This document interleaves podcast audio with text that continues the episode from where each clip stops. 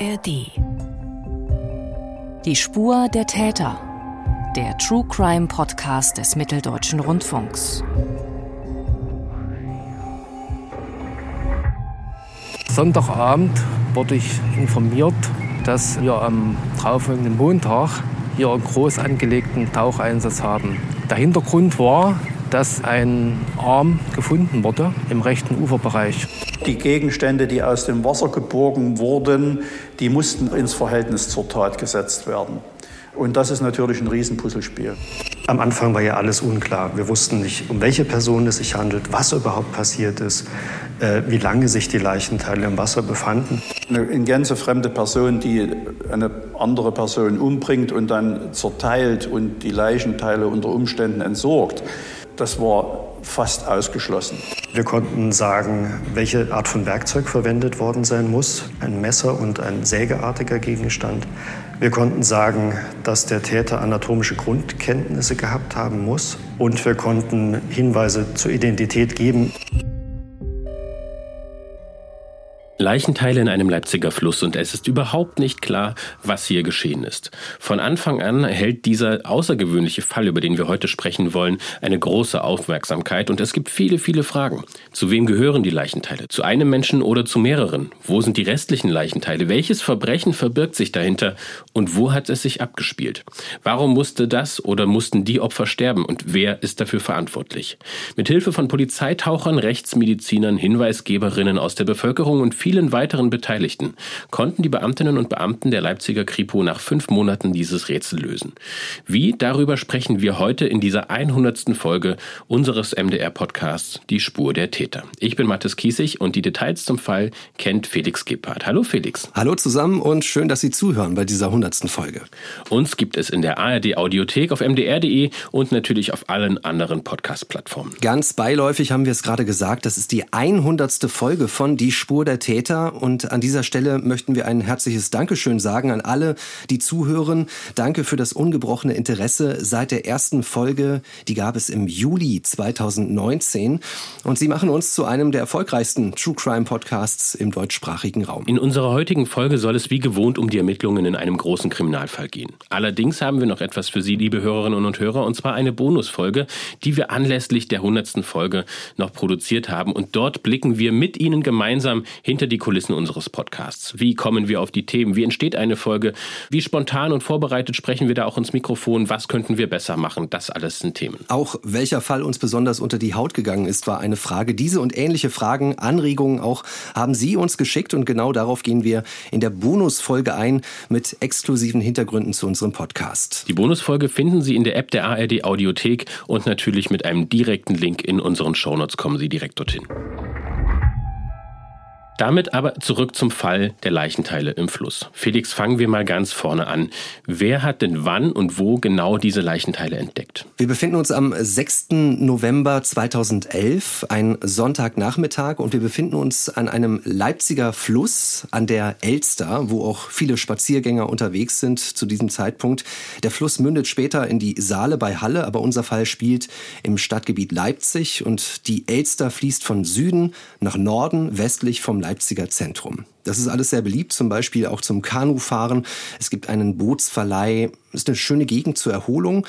Und es gibt dort angrenzend eine große Parkanlage, den sogenannten Palmengarten. Dort in der Nähe fällt Spaziergängern dann etwas auf an diesem Nachmittag, das für sie aussieht wie ein loses Körperteil eines Menschen. Und sie rufen dann die Polizei und es stellt sich dann heraus, dieses Körperteil ist der Arm eines Menschen. Damit alle, die noch nicht an der Elster in Leipzig waren, sich diesen Fundort ein bisschen besser vorstellen können, versuchen wir das noch mal ein bisschen zu beschreiben. Ich muss sagen, auch ich persönlich habe eine sehr besondere Verbindung zu diesem Fluss. Ich bin Leipziger, ich bin Kanu-Rennsportler, das heißt, jahrelang war das mein Trainingsgebiet, über das wir hier heute sprechen. Ich kenne dort jeden Winkel, jede Ecke und umso besonderer war natürlich auch dieser Moment, als ich dann damals vor mittlerweile zwölf Jahren Jahren eben dieser Fall ereignet hat und ich das so hautnah auch mitbekommen habe. Aber Felix, vielleicht kannst du auch unseren Hörerinnen und Hörern diese Gegend noch mal ein bisschen beschreiben, damit sie das besser verstehen, wo sich das alles abspielt. Wenn Sie Fußballfan sind, das spielt sich alles ab in der Nähe vom Fußballstadion von RB Leipzig, dem Bundesligisten.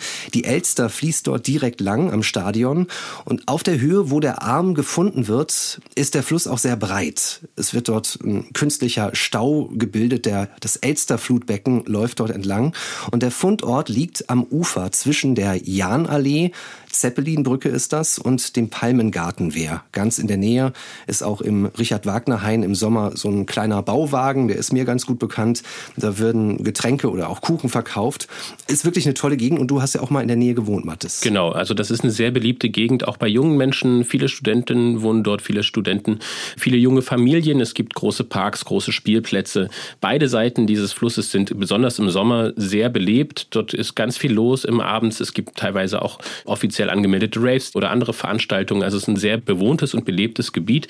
Allerdings natürlich im November und dann auch vor zwölf Jahren war das noch nicht ganz so stark, wie es heute der Fall ist. Wir befinden uns an einem Sonntagnachmittag nun dort, wo Spaziergänger unterwegs sind. Ich habe es schon gesagt, die Polizei ist jetzt auf einmal im Einsatz, sperrt diesen Bereich dort sehr weiträumig ab. Das heißt, jeder und jede, die dort jetzt vorbeikommt, fragt sich natürlich, was ist da los? Zunächst kommt auch die Feuerwehr mit Schlauchbooten. Sie ist im Einsatz. Später kommen auch Polizeitaucher. In Ufernähe wird dann sogar noch ein zweiter Arm gefunden. Und während die Suche weitergeht, gibt es erste Untersuchungen dieser beiden Arme in der Rechtsmedizin, denn die Staatsanwaltschaft ist auch schon involviert. Sie hat eine Obduktion angeordnet. Zuständig für diese Obduktion ist Dr. Carsten Barbian. Wenn Sie den Podcast regelmäßig hören, liebe Hörerinnen und Hörer, dann kennen Sie ihn schon. Damals hieß er übrigens noch Dr. Carsten Hedrich und er beschreibt eine Auffälligkeit an diesen beiden Leichenteilen. Die Finger, Fingerendglieder waren allesamt abgetrennt. Das war auch kriminalistisch äh, sehr interessant, weil es ließ Rückschlüsse auf den Täter, seine Motivation, seine Kenntnisse zu. Denn die einzig vernünftige Erklärung war, dass die Finger abgetrennt wurden, um die Identifikation anhand von Fingerabdrücken unmöglich zu machen, was schon Rückschlüsse auf einen gewissen Intelligenzgrad zulässt. Die Leipziger Kriminalpolizei gründet eine Morduntersuchungskommission mit dem Namen Elster, angelehnt an den Fundort am Elsterbecken. Und genau dort, rund um den Fundort, geht die Arbeit für die Polizei jetzt erst richtig los. Es hat sich ja nicht damit getan, dass wir die beiden Gegenstände, die beiden Körperteile hier untersucht haben, sondern es sind ja sofort Maßnahmen notwendig geworden, dass man gesagt hat, das kann ja wohl nicht alles sein. Offensichtlich gibt es hier noch andere Körperteile, die zu einem Menschen gehören. Und es ist eine umfangreiche Absperrung und Suche durchgeführt worden. Das ist die Stimme von Kriminaloberrat AD Detlef Ranefeld. Und er war damals Dezernatsleiter bei der Leipziger Kriminalpolizei. Inzwischen ist er pensioniert. Felix, wie läuft denn die Suchaktion dann weiter ab? Zum Einsatz kommt die Leipziger Bereitschaftspolizei. Auch deren Tauchergruppe ist mit dabei. Es kommt auch ein Leichenspürhund zum Einsatz. Der wird da auf einem Schlauchboot über das Elsterflutbecken gefahren.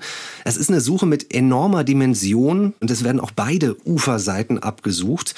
Immer weiter flussabwärts bis zur nächsten Brücke, noch eine Brücke weiter, dann bis zum nächsten Wehr, weil dort wird ja wieder das Wasser aufgestaut.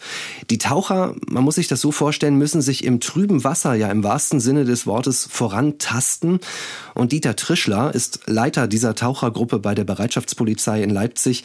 Er beschreibt, wie die Bedingungen gewesen sind. Also die Sichtverhältnisse unter Wasser betragen vertrieben mal gesagt 10 Zentimeter. Das heißt also, der Taucher, der im Wasser ist, sieht nichts. Das heißt für den Taucher, dass er praktisch seine zehn Finger einsetzt, die praktisch seine Augen sind. Und am Ende unter Wasser alles abtastet. Gefunden haben wir inzwischen zwei Arme, ich habe es schon gesagt, eines Menschen. Und auf der Höhe einer Brücke melden die Taucher dann noch einen weiteren Fund. Unmittelbar gegen Mittag wurde an der Zeppelinbrücke ein Dorso gefunden am Brückenpfeiler. Wenn so ein Dorso gefunden wurde, wird diese Stelle gesichert. Das heißt also, nichts an diesem Fundort wird irgendwo berührt. Anschließend kommt die Tatortgruppe, fertigt Bilder, vermisst den unmittelbaren Fundort. Und danach erfolgt diese Bergung des gefundenen Dorsos in unserem Fall. Und das war noch nicht alles. Es gibt noch ein viertes Körperteil, das auch gefunden wird. An derselben Brücke, aber an der anderen Uferseite stoßen die Taucher auf einen Teil eines menschlichen Gesäßes, also eines Beckens. Es werden also immer mehr Körperteile gefunden, die aus dem Wasser gezogen werden. Das ist sicher auch keine angenehme Aufgabe für die Polizeitaucher. Wie ist denn der Zustand der Leichenteile? Die Verwesung hat schon begonnen, also dieser Zersetzungsprozess. Das bedeutet, es gibt schon einige Veränderungen an den Leichenteilen. Sie müssen bereits mehrere Tage oder Wochen im Wasser gelegen haben. Genau lässt sich das zu dieser Zeit nicht sagen. Es ist auch eine Frage für die Obduktion, für den Rechtsmediziner Dr. Carsten Barbian. Er hat sich damit beschäftigt. Wir konnten sagen, dass die Leichenteile relativ zeitnah nach der Tötung ins Wasser gelangt sein mussten. Äh, das konnten wir aus dem Zustand der Leichenteile, aus dem Fäulnisgrad, aus dem Grad der Besiedlung mit äh, Fliegen, Maden schließen. Die Wasserliegezeit, also die Zeit, die nach dem Tod vergangen war, konnten wir nur schlecht eingrenzen. Das ist bei fortgeschrittener Fäulnis immer ein Problem. Wir haben ein sehr breites äh, Zeitfenster angegeben mit dem wir dann aber zum Schluss äh, auch richtig lagen. Und bei diesen Untersuchungen kommt erschwerend hinzu, die Elster ist ein Fließgewässer, also von Süden nach Norden. Die Leichenteile sind also im Wasser getrieben. Das heißt, beispielsweise Verletzungen, die zu sehen sind, sind möglicherweise gar nicht ursächlich für den Tod gewesen. Also es gibt äh, Abnutzungsspuren durch Treibverletzungen, sagt man in der Rechtsmedizin. Und weil die Teile auch am Ufer gelegen haben, könnten sie auch interessant gewesen sein für Tiere. Das erklärt Hauptkommissar Dieter Trischler, der Chef der Tauchergruppe. Das ist immer eine Frage der Zeit, wie lange ein Teil, sprich Leichenteil, im Wasser liegt.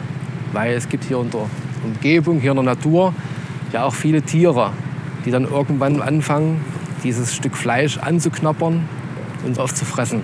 Das können, wie gesagt, Wasserratten sein, der Fuchs, freistreuende Hunde und so weiter. Die Polizei will deshalb keine Zeit verlieren. Geht man davon aus, dass alle Teile zu einem und demselben Menschen gehören, fehlen ja noch einige Körperteile. Und zur Erinnerung, bis jetzt gibt es zwei Arme samt Händen, aber ohne Fingerkuppen. Die sind ja abgetrennt worden. Es gibt einen Torso, ein Becken, also einen Körperteil unterhalb des Bauches und oberhalb der Beine.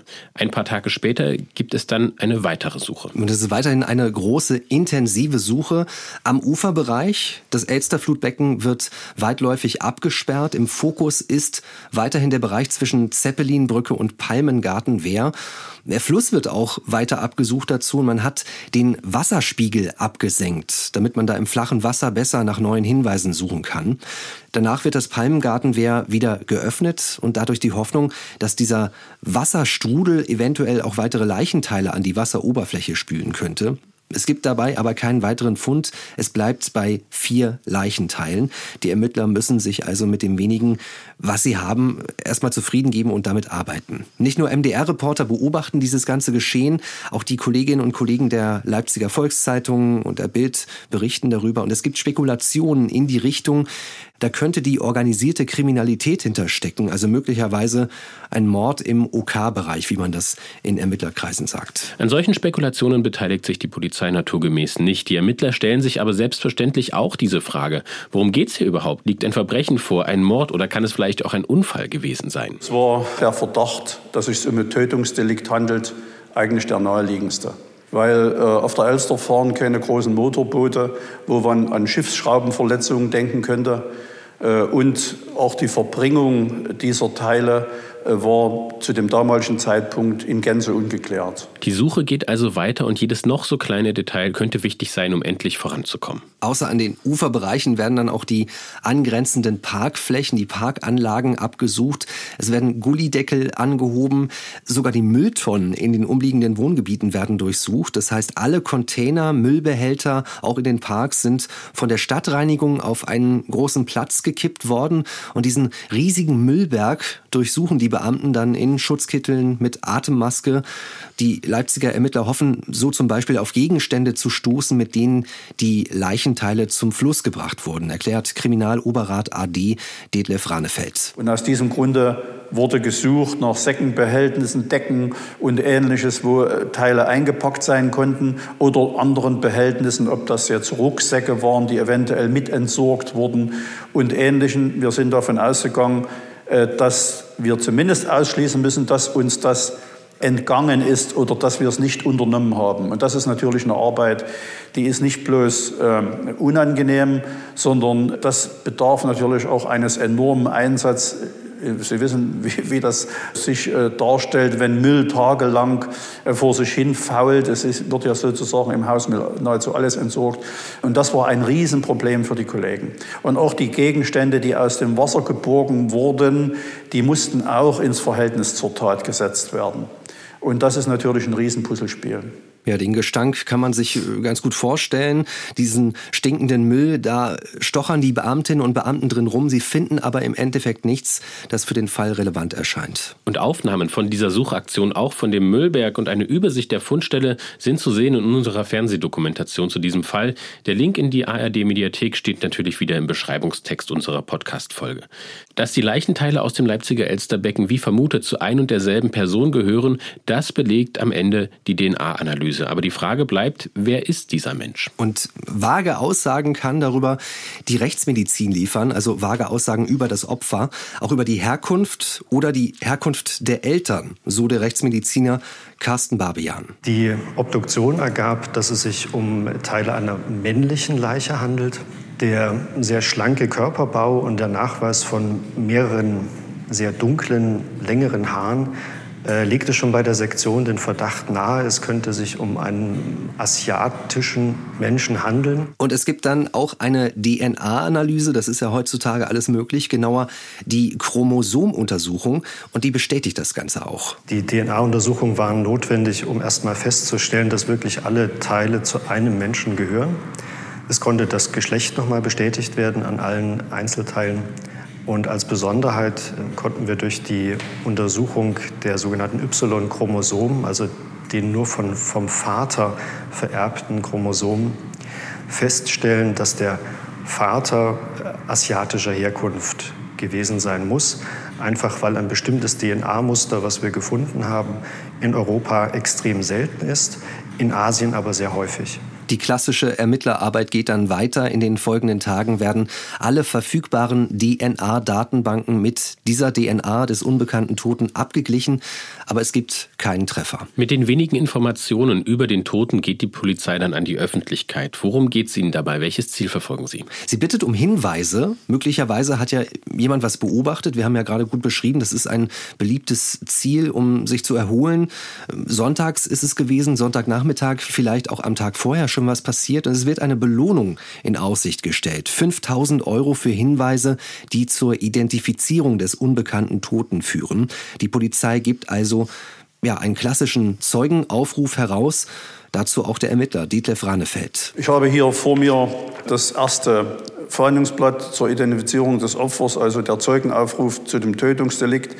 Die Fakten, die genannt wurden, es handelt sich um einen jüngeren Mann, kleine bis mittlere Körpergröße, schlanke, sportliche Gestalt, dunkle Körperbehaarung und auffällige Hautdehnung am Körper, die eventuell auf Gewichtszu- oder Abnahme schließen lassen, unter Umständen produziert durch Fitnessprogramme.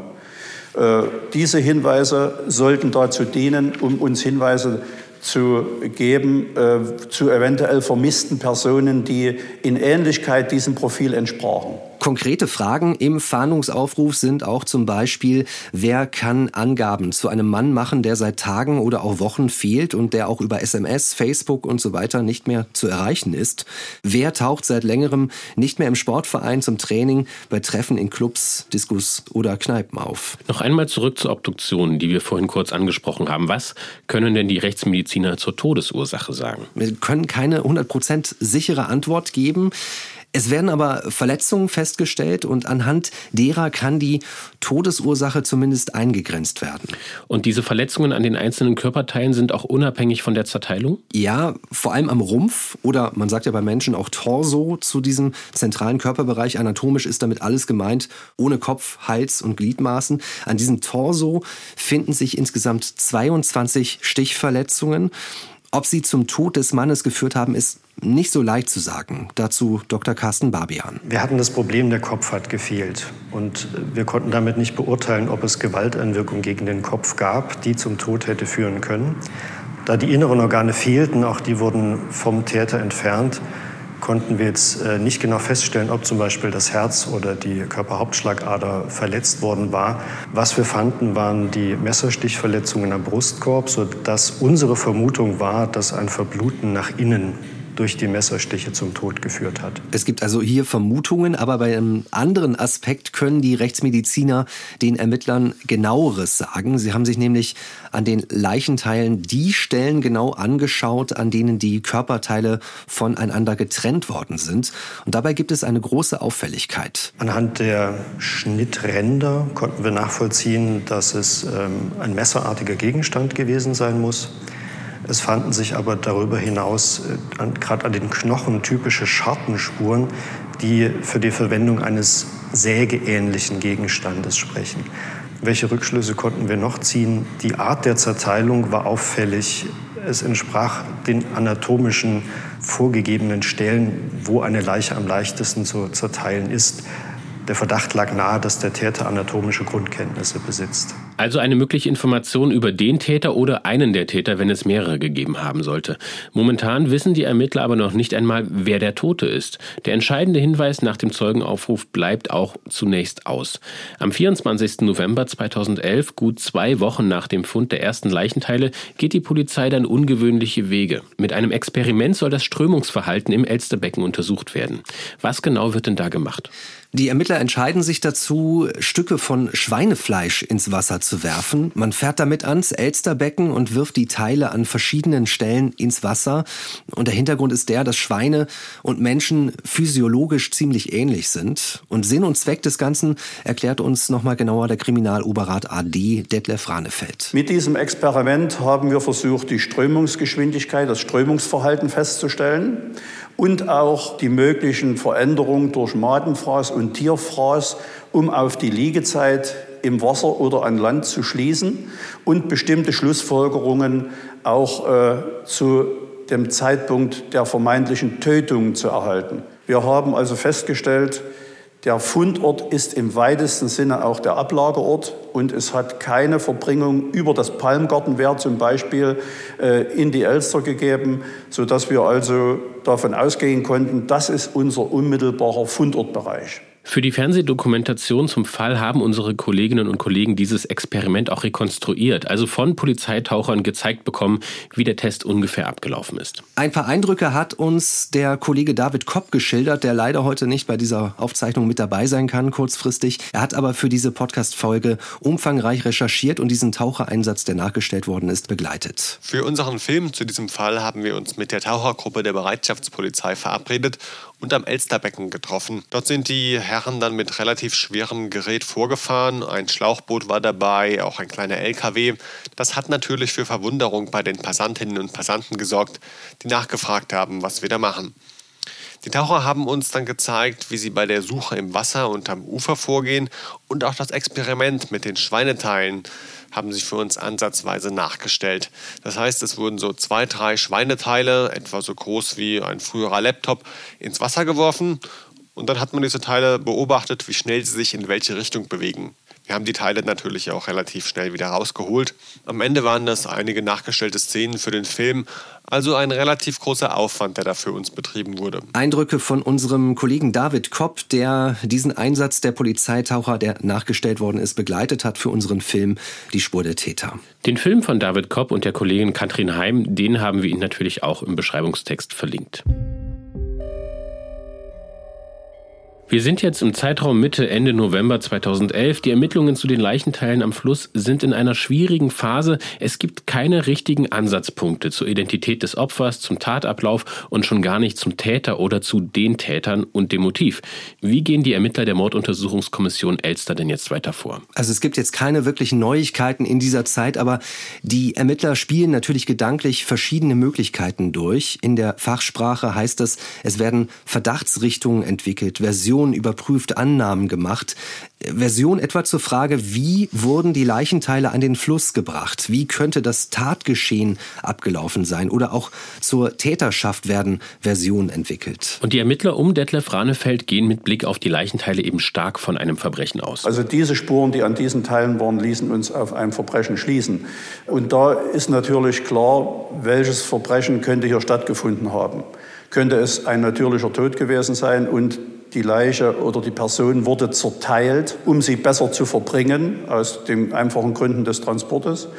Oder handelt es sich um einen Sexualmord oder handelt es sich um einen sogenannten Ritualmord. Alles diese Versionen bringen natürlich eine ungeahnt große Zahl von weiteren Untersuchungshandlungen, die bestimmte Verdachtsmomente bekräftigen oder entkräften sollen. Und das größte Problem bleibt aber bestehen. Der Kopf des Opfers fehlt. Auch dieses Untersuchungsexperiment mit den Schweineteilen erbrachte ja, dass wir nicht alle Schweineteile wieder gefunden haben. Das heißt also, dass es durchaus möglich sein kann, dass der Kopf irgendwo im tiefen Schlamme steckt und dass wir ihn halt nicht finden konnten. Und äh, ohne den Kopf ist natürlich und ohne die abgeschnittenen äh, Papillarleisten können wir natürlich ganz schwer eine Identität feststellen, wenn wir kein Vergleichsmaterial haben. Kurz zur Erklärung, Papillarleisten sind die charakteristischen Linien in der Haut der Handinnenseiten, auch in der Haut der Fußsohle. Und hier geht es aber konkret um die Papillarleisten an den Fingerspitzen, die auf dem klassischen Fingerabdruck abgebildet sind. Und wie gehört, wurden dem Opfer ja diese Fingerspitzen abgetrennt, so dass die Ermittler keine Fingerabdrücke nehmen können und sie eben mit anderen in der Datenbank vergleichen können. Die Tage vergehen und in den Medien und im Netz wird weiter spekuliert. Die Leipziger Kripo ist sich zwar relativ sicher, dass der unbekannte Tote nicht aus großer Entfernung nach Leipzig gebracht wurde, aber trotzdem schauen die Ermittler, ob vielleicht woanders eine passende Person vermisst wird. Wir waren eigentlich sicher, dass unsere gesuchte Person hier aus dem wenigstens Großraum Leipzig stammen könnte. In dieser Hinsicht wurden hier alle Vermisstenanzeigen äh, bundesweit überprüft, um mit dieser äh, fragmentarischen Personenbeschreibung eine Näherung zu erzielen. Und es ist dann auch so gewesen, dass eine junge Frau am 24.11. eine Vermisstenanzeige aufgegeben hat zu einer männlichen Person aus ihrem Freundeskreis, der seit dem ungefähren Tatzeitpunkt, äh, sage ich mal, vielleicht Oktober 2011 nicht mehr da war. Rund drei Wochen nach dem Fund der ersten Leichenteile kommt nun also wieder Bewegung in die Ermittlungen. Wer ist denn dieser Mann, den die junge Frau als vermisst gemeldet hat? Es handelt sich um Jonathan H. Zum Zeitpunkt des Verschwindens war er 23 Jahre alt. Er wird als schlank, sportlich beschrieben.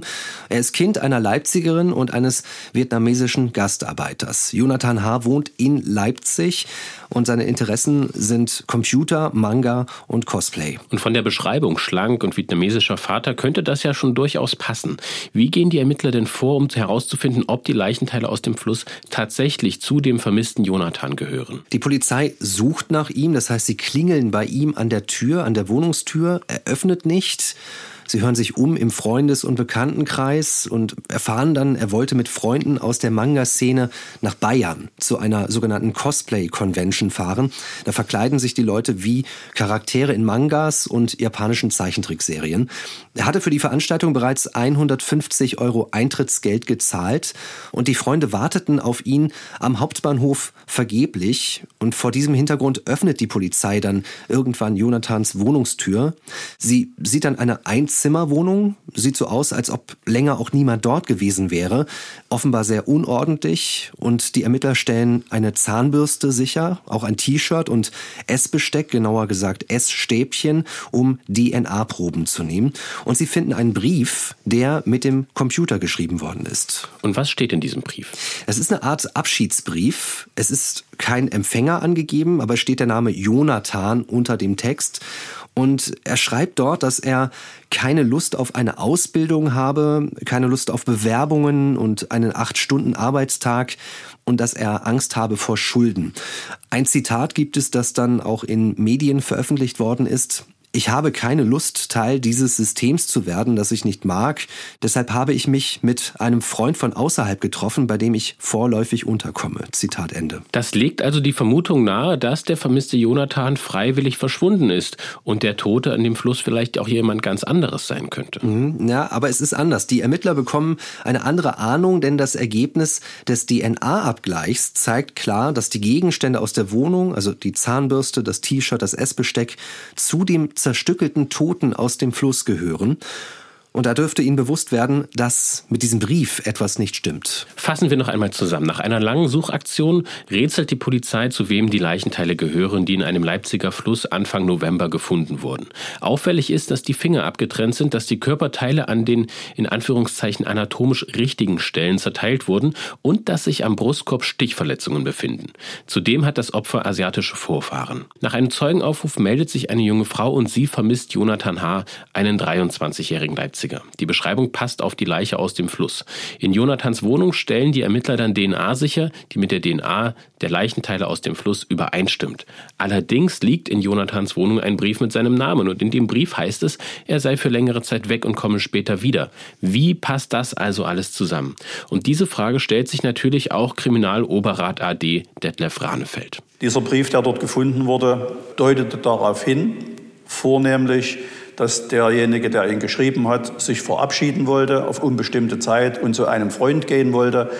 Und das war eigentlich der Tenor und die Aussage dieses Briefes. Natürlich war er mit Computer geschrieben. Wir haben nicht verifizieren können, äh, wer ist denn der Urheber dieses Briefes, sodass wir unter Umständen annehmen mussten, jawohl, es ist unser Vermisster und später Getöteter, der diesen Brief geschrieben hat. Und trotz dieser Fragezeichen durch den Brief aufgrund der DNA-Analyse besteht kein Zweifel daran, dass es sich bei dem zerstückelten Toten im Fluss um Jonathan H. handelt.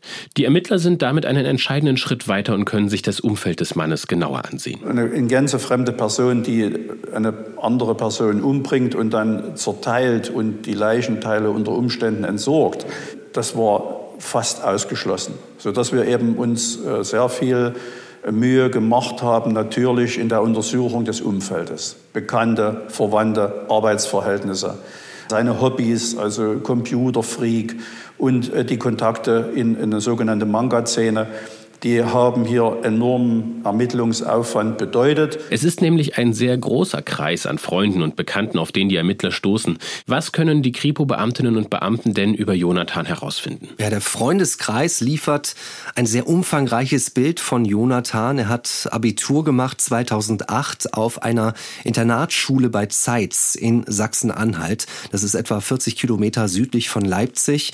Er verdient sich etwas Geld in der IT-Branche, wohl in einem Callcenter. Und er weiß nicht so richtig, was er beruflich mal machen will. Vom Charakter beschreiben ihn seine Freunde als liebenswerten Chaoten, das sind so die Worte, Detlef Rannefeld fasst es so zusammen. Also wir haben einen hochintelligenten jungen Mann mit einem IQ von 126, der hat irgendwann mal einen Test gemacht, festgestellt. Wir haben auf der anderen Seite eine gewisse Lebensuntüchtigkeit hier auch feststellen können, die auch von seinem Freundeskreis hier beschrieben wurde. Wir haben ein breit gefächertes Interessengebiet im IT-Bereich, Computertechnik festgestellt. Wir haben ein Problem festgestellt, was er in der schulischen Ausbildung hatte. Er ist alleinstehend gewesen, also er ist ohne Eltern durchs Leben gegangen. Und er hat an den Arbeitsstellen, wo er tätig war, außerordentlich gute Beurteilung bekommen. Also man hat ihn als liebenswerten, freundlichen, immer hilfsbereiten jungen Mann beschrieben. Also das ist ein Persönlichkeitsbild, was uns schon äh, sehr bewegt hat. Die Aussagen über Jonathan stimmen nicht immer hundertprozentig überein. Zum Beispiel kannten ihn manche mit seinem Spitznamen, andere mit seinem Vornamen.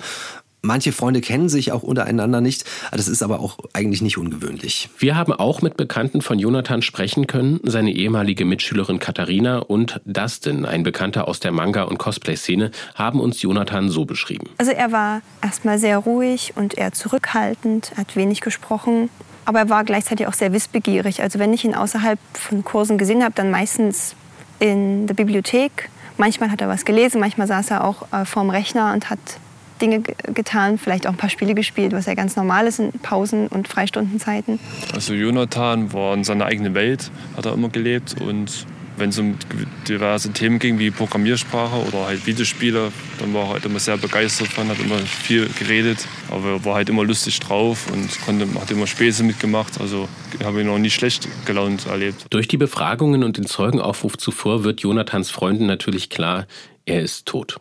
Anfang Dezember 2011 treffen sich fast 100 Mitglieder der Leipziger Manga-Szene zu einem Trauermarsch. Am Ufer des Flusses, in dem die Leichenteile schwammen, zünden sie Kerzen an. Es gibt also eine große Anteilnahme und zwei Boulevardzeitungen verhalten sich dagegen eher sehr epitetlos. Sie bedienen sich an Fotos, die sie von Jonathan im Internet finden, unter anderem Jonathan bei einer Cosplay-Veranstaltung in einem Frauenkostüm. Das eine Blatt spricht von einem Manga-Mord, das andere von der bizarren Welt des Jonathan H. Das Leben des Getöteten wird detailliert beschrieben und es gibt Spekulationen über sein Intimleben. Letztlich wird in den Artikeln die gesamte Manga- und Cosplay-Szene in ein schlechtes Licht gerückt. Und eine Freundin von Jonathan will diesen geschmacklosen Äußerungen und Berichten, wie sie schreibt, widersprechen. Deswegen veröffentlicht sie einen offenen Brief und darin schreibt sie unter anderem Folgendes. Es geht um den Mord an Jonathan H., einen Freund. Jemand, der da war, wenn man ihn brauchte. Jemand, der stets sagte, das kriegen wir schon wieder hin, wenn jemand selbst nicht mehr daran glaubte. Jemand, der sich kümmerte und sorgte und immer aushalf, wenn es nötig war. Jonathan war kein Eigenbrötler, im Gegenteil. Er war stets der Erste, der vorschlug, sich mal wieder zu treffen, wenn man sich nach langer Zeit wiedersah. Dieses eine Foto, auf dem er als Cosplayer dargestellt wird, war als Scherz gedacht. Es war ein Spaß für alle Außenstehenden, und wie man an den Kommentaren zu den Fotos von Jonathan erkennen kann, fand er es auch witzig. Warum wird ein aufrichtiger und lieber Mensch wie Jonathan wegen eines Partygags verurteilt und in den Schmutz gezogen? Reicht es nicht, dass er ermordet und zerstückelt wurde? Reicht es nicht, dass im Kreis seiner Freunde eine große Lücke klafft, die niemals wieder gefüllt werden kann? Genügt es nicht, dass wir nichts haben, außer der Hoffnung, der oder die Mörder mögen gefunden werden? Soweit die Zitate aus dem offenen Brief von Nicole B., einer Freundin von Jonathan. Den Link zum gesamten Text stellen wir auch in unsere Shownotes. Angemerkt sei noch, dass der Presserat später Rügen gegen die beiden Boulevardzeitungen Bild und Dresdner Morgenpost ausgesprochen hat, unter anderem wegen der Verletzung der Persönlichkeitsrechte des Getöteten. Zeitlich sind wir inzwischen im Januar 2012. Da wird rund 600 Meter vom Ufer des Elsterbeckens entfernt wieder ein Knochen entdeckt und die rechtsmedizinische Untersuchung ergibt schließlich, es ist ein Oberschenkelknochen von Jonathan H. Und dieser Oberschenkelknochen bleibt der letzte sterbliche Überrest, der von Jonathan gefunden wird. Das heißt, später wird auch der Kopf und andere Teile nicht mehr gefunden werden. Wie kommt denn die Suche nach dem Täter oder den Tätern in dieser Zwischenzeit voran, Felix? Die Ermittler gehen weiter davon aus, dass es eine Verbindung gibt zwischen dem Opfer und dem Täter. Das heißt, dass der Mörder keine für Jonathan unbekannte Person gewesen ist. Und daher hören sie sich weiter im Bekanntenkreis um. In vielen Vernehmungen wird immer wieder ein Name genannt, und zwar Benjamin H. Das ist ein Freund von Jonathan. Und auch mit ihm will die Kripo sprechen. Es gibt aber ein Problem. Der war nicht zu erreichen. In keiner Weise. Der war nicht zu erreichen telefonisch, der war nicht zu erreichen äh, an, an, dem Wohnort seiner Eltern äh, in Thüringen, er war nicht zu erreichen im Internet äh, und auch nicht über Facebook, sodass uns das einigermaßen bedenklich erschien. Das sagt der Detlef Ranefeld. Die Polizei lädt Benjamin H. zur Vernehmung als Zeuge vor. Der kommt aber nicht. Irgendwann schickt er der Kripo aber eine E-Mail und entschuldigt sich für sein Fernbleiben. Zudem beschreibt er dort auch sein Verhältnis zu Jonathan H. Was schreibt er denn da? Er untertreibt offensichtlich, denn durch Aussagen aus dem Freundeskreis wissen die Ermittler, dass Benjamin einen engeren Kontakt zu Jonathan hatte, als er selbst zugibt. Detlef Rannefeld. Jonathan und Benjamin hatten ein freundschaftliches Verhältnis. Sie haben sich also zusammen getroffen, auch in der Wohnung von Jonathan.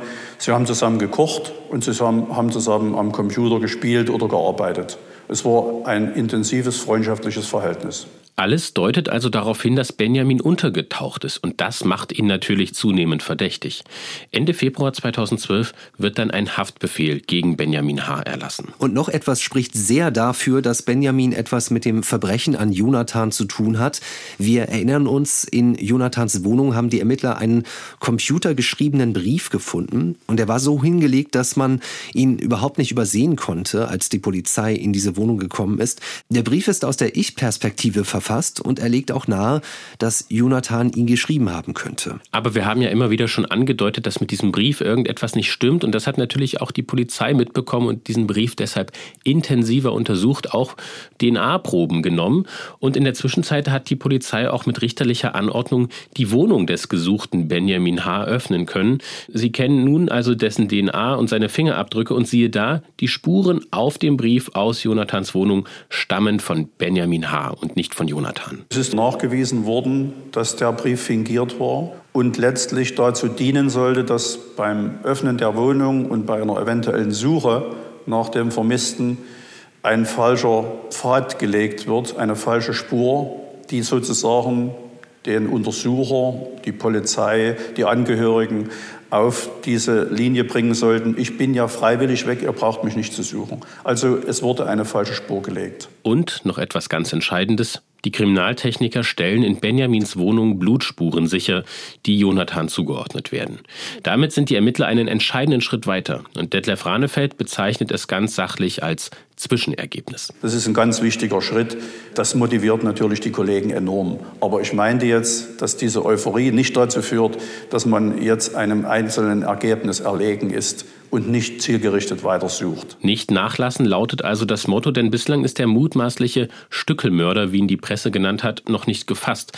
Wer ist denn jetzt überhaupt dieser Tatverdächtige? Beschreib ihn uns doch noch ein bisschen, Felix. Informationen über Benjamin H. teilen die Behörden im März 2012 mit, als sie eine große Öffentlichkeitsfahndung nach den Gesuchten auslösen.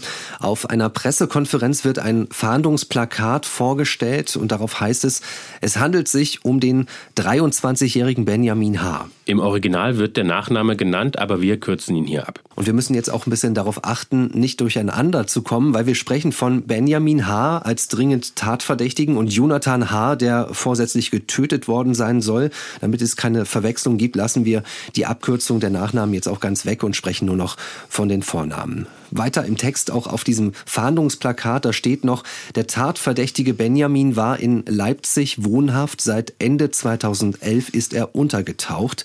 In diesem Zusammenhang wird die Bevölkerung gebeten, die Ermittlungen der Leipziger Kriminalpolizei und der Staatsanwaltschaft Leipzig zu unterstützen. Zitat Ende. Darunter gibt es auch ein Foto eines jungen Mannes mit heller Gesichtsfarbe, kurze Haare, dunkles Polohemd trägt er dort und dazu auch die Beschreibung 23 Jahre, 180 Zentimeter groß, eine schlanke Gestalt hat er und er ist Brillenträger, Jahrgang 1988. Die Ermittler befürchten übrigens auch zwischenzeitlich, äh, er könnte Suizid begangen haben.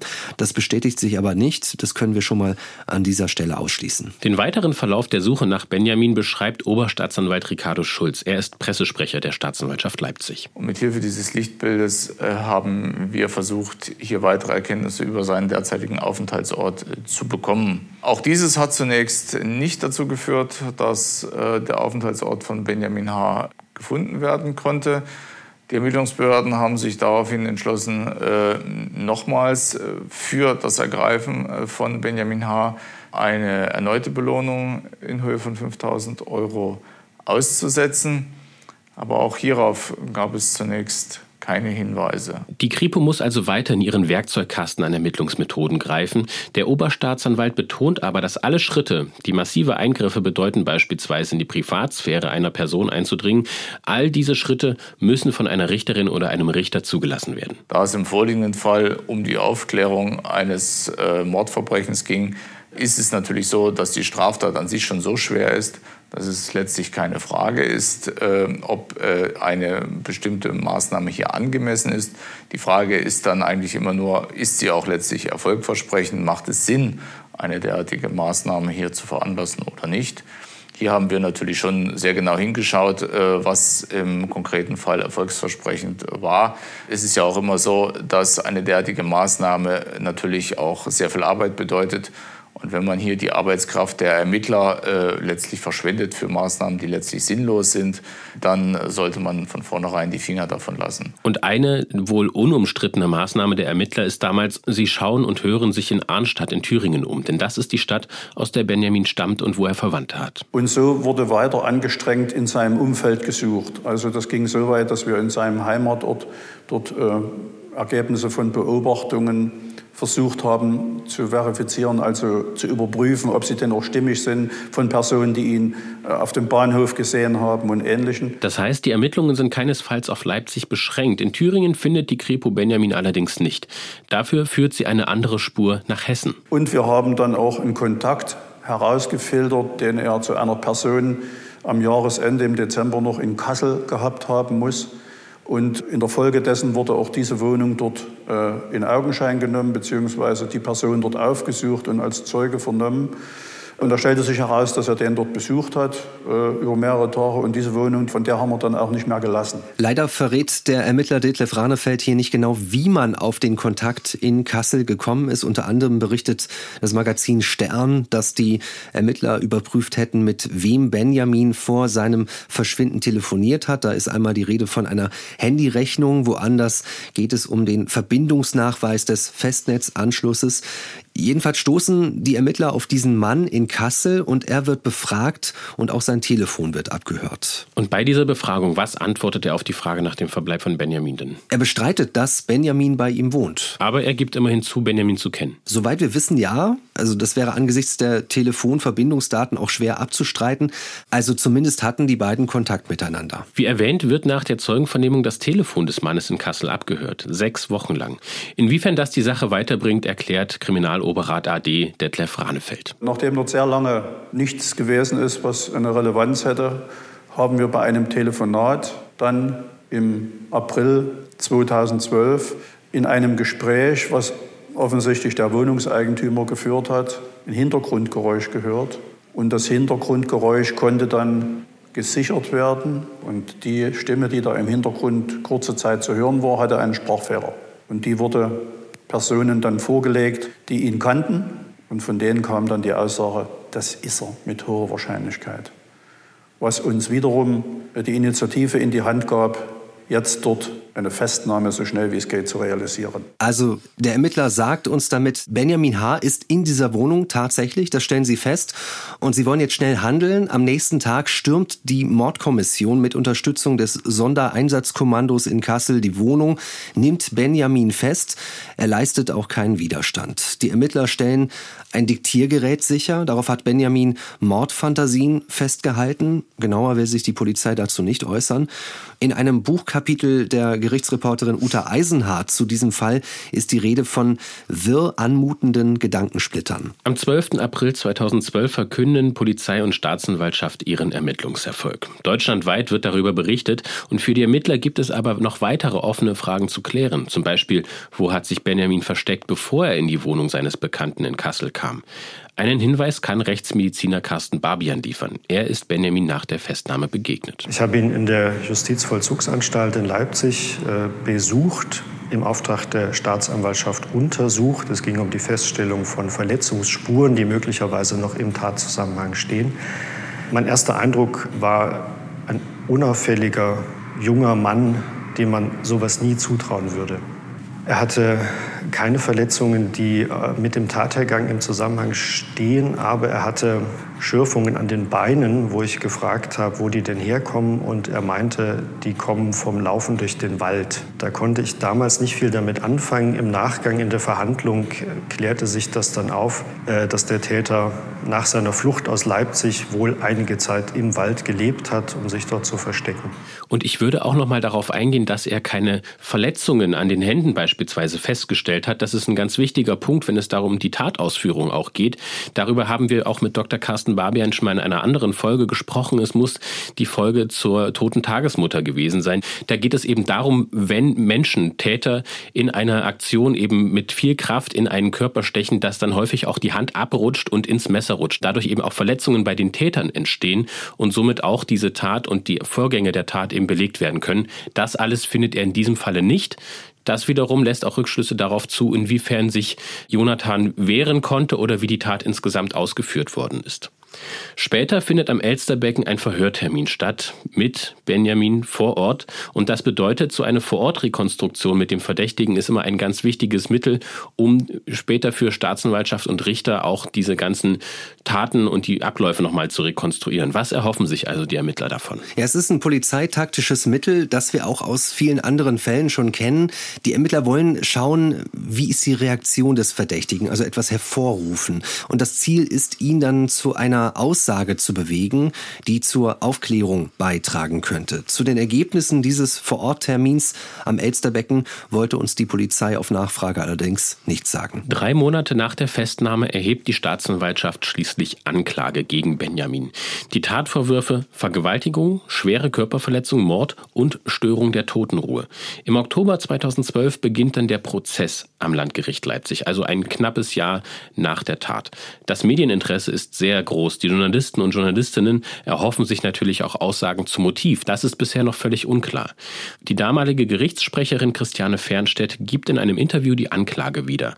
Das ist teilweise nur schwer zu ertragen. Wer sich das jetzt ersparen möchte, kann bitte circa 30 Sekunden nach vorne springen. Dem 23-jährigen Angeklagten wird vorgeworfen, den Geschädigten gefesselt und mit ihm gegen seinen Willen den Geschlechtsverkehr vollzogen zu haben. Im Zuge der sexuellen Handlungen soll er ihm die Genitalien abgeschnitten haben. Anschließend soll er ihm über 20 Messerstiche in den Rücken versetzt haben. Nicht erwähnt ist hier das Verbluten lassen und die Zerteilung der Leiche offenbar in der Badewanne. Wie verhält sich Benjamin im Prozess denn vor der Schwurgerichtskammer? Äußert er sich zu den Vorwürfen? Er bestätigt nur stotternd sein Geburtsdatum und andere persönliche Angaben, verfolgt die Anschuldigungen äußerlich völlig regungslos, äußert sich auch dazu zunächst nicht selbst, aber seine Verteidiger, die greifen zu einem ungewöhnlichen Schritt und drehen in der Justizvollzugsanstalt ein Video mit dem 23-Jährigen und darin stellen sie ihm Fragen zu den Vorwürfen und zu dem gesamten Geschehen. Und dieses Video wurde dann in nicht öffentlicher Verhandlung vor dem äh, Landgericht abgespielt. In diesem Video hat der Angeklagte äh, zusammenfassend die Tat eingeräumt und äh, hat auch entsprechende Nachfragen der unmittelbaren Verfahrensbeteiligten dazu beantwortet. Da die Anhörung äh, des Angeklagten in diesem Teil der Verhandlung jedoch in nicht öffentlicher Verhandlung stattgefunden hat, kann ich mich hier auch nicht weiter zu Einzelheiten äußern. Und Aufgabe des Gerichtes ist es dann zu prüfen, ob die Aussagen, die in diesem vier Stunden langen Video gemacht wurden, tatsächlich stimmen können. Dazu lädt es Sachverständige ein, zum Beispiel einen Kriminalpsychiater, und vernimmt Zeugen, beispielsweise eben ehemalige Mitschüler von Benjamin. Wie beschreiben die ihn? Sie beschreiben ihn als Einzelgänger, der auch gehänselt worden ist, unter anderem wegen seines Stotterns. Also das tut er nicht nur vor Gericht, sondern auch im Alltag. Er hat eine Bäckerlehre abgebrochen, wohl auch, weil er verspottet worden ist. 2009 begann er in Leipzig eine Ausbildung zum Physiotherapeuten. Da wundern sich die Mitschüler über ihn, weil er komische Dinge sagt. Einen hat er zum Beispiel gefragt, ob er sein Herz haben könne er wolle es opfern und er behauptet, einer Sekte anzugehören. Er kleidet sich dazu plötzlich schwarz, sagen die Zeugen. Und als im November 2011 die ersten Leichenteile am Elsterbecken entdeckt wurden, sei Benjamin immer unregelmäßiger zur Ausbildung gekommen, bis er auch schließlich ganz verschwunden ist. Bemerkenswert ist ja auch, dass Benjamin eine Ausbildung zum Physiotherapeuten gemacht hat. Das könnte die anatomischen Kenntnisse erklären, über die der Täter beim Zerteilen der Leiche verfügt haben muss. Ein Gespräch mit dem Kriminalpsychiater lehnt Benjamin zunächst ab, stimmt dann im Prozessverlauf aber doch zu, sodass der Gutachter, in diesem Fall Hans-Ludwig Gröber, ihn in der JVA besucht. Zu welchem Ergebnis kommt er? Details kennen wir leider nicht, denn Hans-Ludwig Kröber stellt sein Gutachten in nicht öffentlicher Sitzung vor, so wie das Video auch in nicht öffentlicher Sitzung gezeigt worden ist.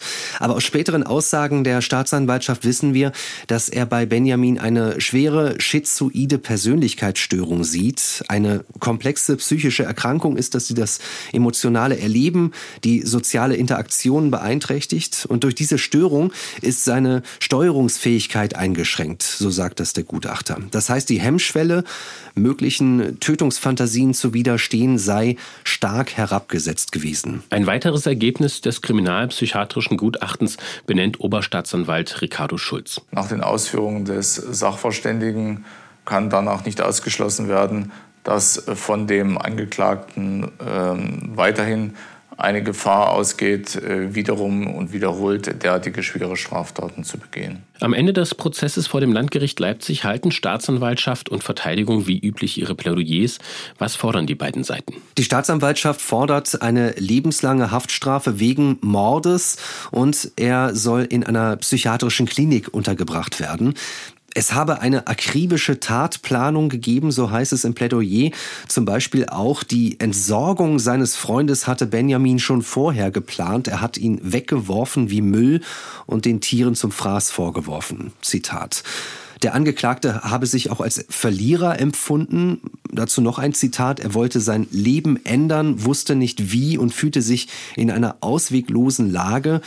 Es bedeutet, die Staatsanwaltschaft sieht darin das Mordmotiv aus Heimtücke, außerdem Mordlust und niedrige Beweggründe. Benjamin sei es darum gegangen, einen Menschen sterben zu sehen dass Benjamin Jonathan zuvor vergewaltigt hat. Da ist man zunächst von ausgegangen, aber die Staatsanwaltschaft hält das am Ende des Gerichtsprozesses für nicht erwiesen. Der Vorwurf des Sexualdelikts wird also fallen gelassen.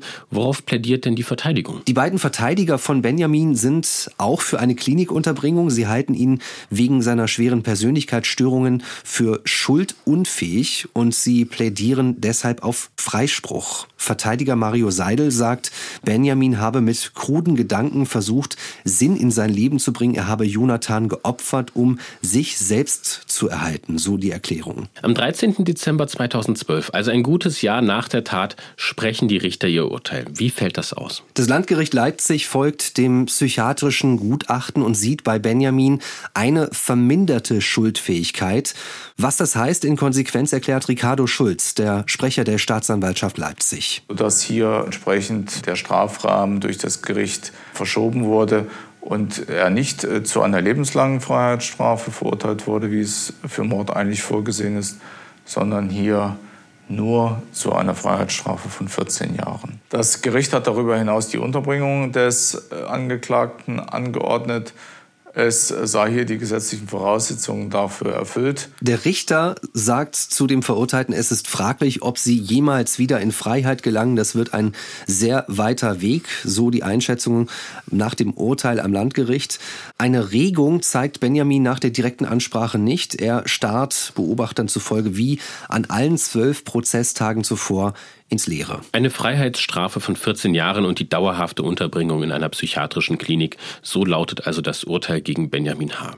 Schauen wir noch auf eine juristische Besonderheit. Das Landgericht sieht bei Benjamin H. drei Mordmerkmale als erfüllt an. Heimtücke, Mordlust und niedrige Beweggründe. Besonders das subjektive Merkmal Mordlust kommt ja eher selten vor, sagt Ricardo Schulz. Ungewöhnlich ist das, äh, wie das Landgericht ja letztlich festgestellt hat, bei einem Täter mehrere Mordmerkmale, wie hier im vorliegenden Fall gegeben sind.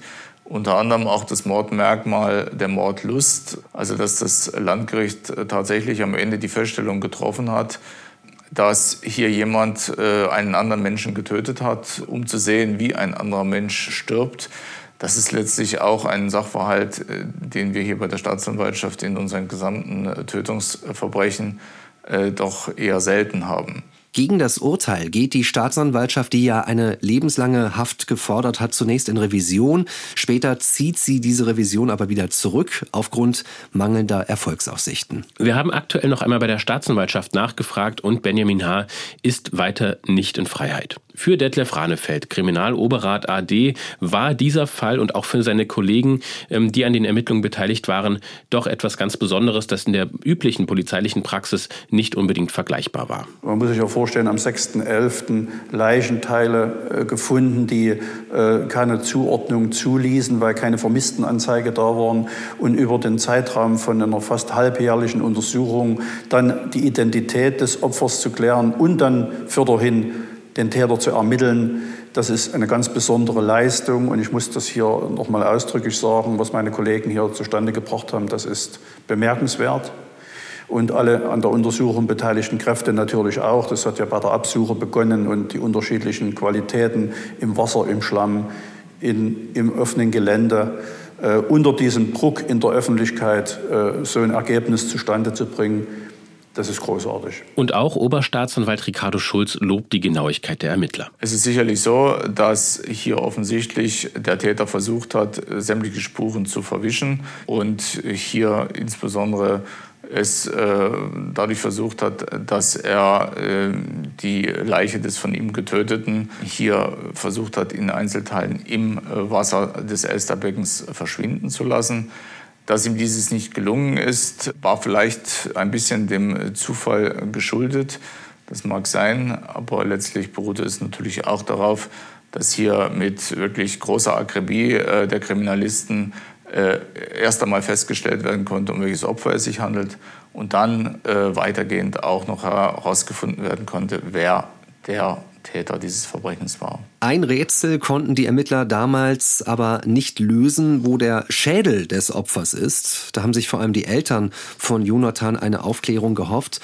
Und auch der Richter hat 2012 von Benjamin verlangt, er soll sagen, wo Jonathans Kopf ist, um dem Opfer, Zitat, wenigstens im Tod einen Teil seiner Würde zurückzugeben.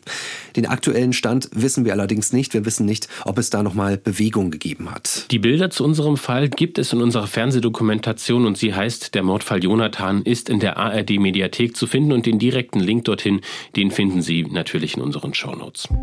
Das war die sage und schreibe 100. Folge unseres Podcasts. Herzlichen Glückwunsch, Felix. Ja, herzlichen Glückwunsch auch an dich, Mathis. Schön. 100 äh, Folgen, was für ein spannendes Jubiläum, was wir für spannende Fälle in diesen ganzen 100 Folgen besprechen durften und hoffentlich auch weiter besprechen dürfen. Und wir wissen natürlich, dass die Fälle, die wir hier thematisieren, für uns kein Grund zum Feiern sind. Trotzdem sind wir natürlich ein bisschen stolz darauf, was wir in den letzten 100 Folgen eben auch Ihnen präsentieren konnten. Die vielen akribischen Recherchen, die monatelangen intensiven Recherchen unserer Kolleginnen und Kollegen, das macht uns natürlich dann doch ein Stück weit stolz und es freut uns trotzdem, wenn man das so sagen darf, dass Sie unseren Podcast auch so intensiv verfolgen und uns so viel positives Feedback auch schicken. Deshalb auch vielen Dank an Sie, liebe Hörerinnen und Hörer. Und Sie haben uns auch viele Fragen geschickt, jetzt gerade zum Jubiläum. Diese Fragen beantworten wir in einer Bonusfolge, die wir Ihnen nun auch ans Herz legen wollen.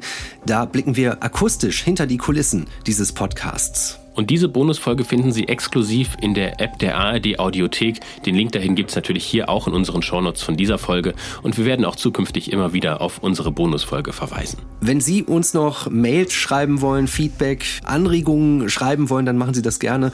Am besten per Mail unter dsdt.mdr.de. Recherche und Vorbereitung dieser Folge hat David Kopp übernommen, der leider nicht dabei sein konnte. Dankeschön auf diesem Weg aber. Und ein Dankeschön geht wie immer auch an Ingo Naumann, eben ebenfalls sehr wichtiger Bestandteil unseres Teams, der sich wieder um die Produktion gekümmert hat. Vielen Dank fürs Zuhören und bis zum nächsten Mal. Bis zum nächsten Mal. Sie hörten den True Crime Podcast Die Spur der Täter. Eine Produktion des Mitteldeutschen Rundfunks. ARD